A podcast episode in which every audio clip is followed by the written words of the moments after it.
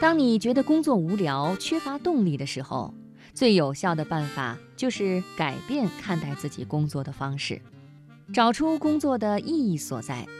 或许你让世界变得干净了一点儿，或许你让公司内部沟通更顺畅了一些，或许你让人们的心情愉悦了一点。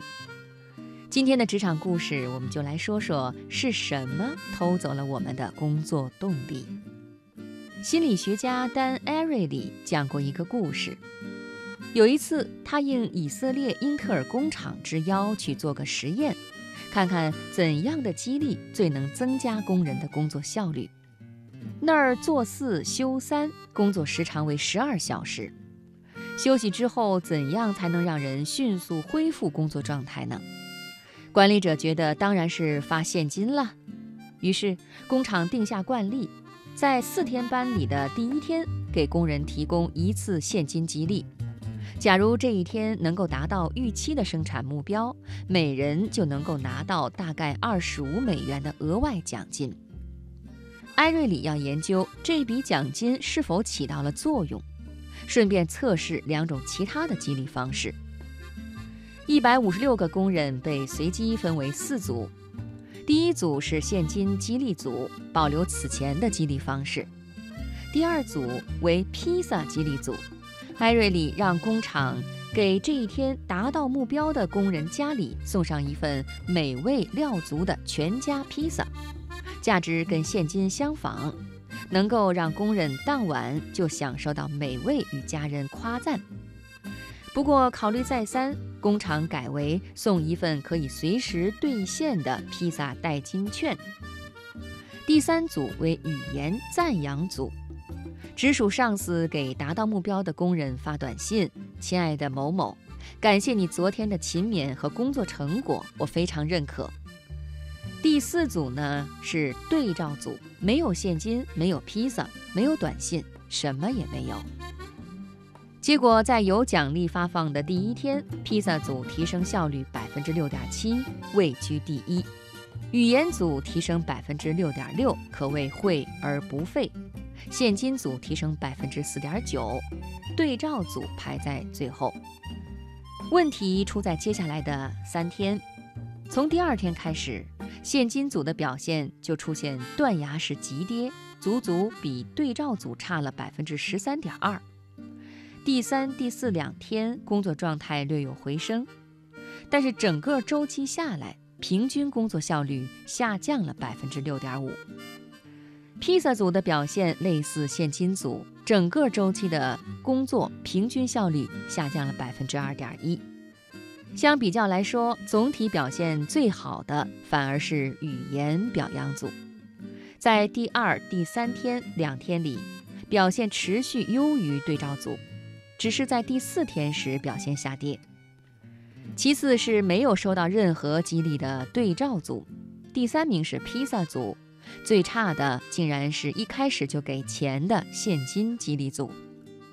为什么最符合直觉的给钱竟然不起效呢？其实不是不管用，而是仅仅在发钱那一刻管用。艾瑞里猜测。发钱强化了工作就是为钱的信念，于是只要一跟钱脱钩，效率就会直线下降。除非严格监管，将每点工作都记录在案，发的奖金再跟绩效严格挂钩，否则长久下来必然是日常懒洋洋，偶尔打鸡血。管理者钱发多了，获益却少了。语言表扬之所以没起反作用，可能源于这些称赞并未强调你出钱我卖力，而是表达了来自上司的认可和感激。这些都是暗示着长久互惠合作的社交线索。披萨代金券介于现金和表扬之间，既体现市场价值，又带一点人情味儿。艾瑞里猜测，如果在给披萨券的时候强调现金价值，结果会更接近于现金组；但是如果换成直属上司亲自送美味披萨上门，会更接近语言表扬组。总之，激励这件事远比回报越大、动力越大来得复杂。艾瑞里在其他研究当中还发现，工作的意义非常重要。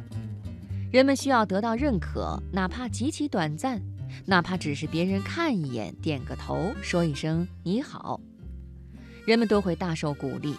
而要摧毁一个人的动力也是非常简单的，只要当面将他的工作成果毁掉即可。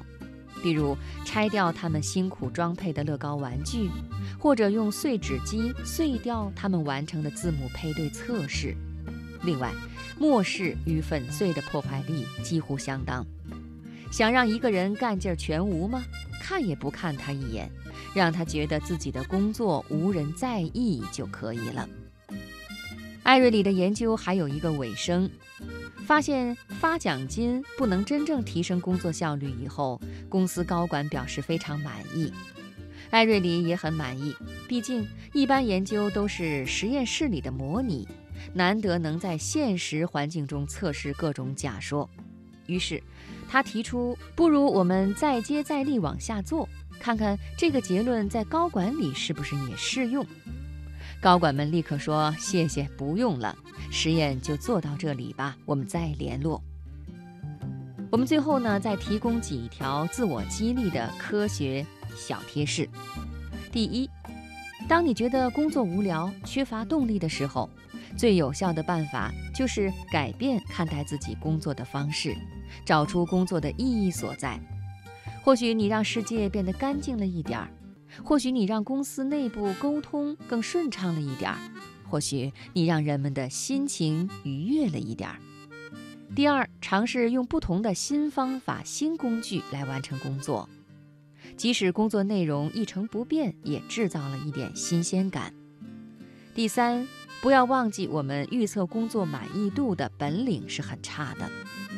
研究显示，当我们预先计划做某件事情的时候，我们会更多的考虑外在激励因素，能获得多少金钱、荣誉、地位和他人的赞赏等等。但是真正执行的时候，真正决定我们能否坚持高水准表现的，是我们当时的体验以及能够从中找到多少乐趣。绝不要低估了兴趣和意义对工作的影响程度。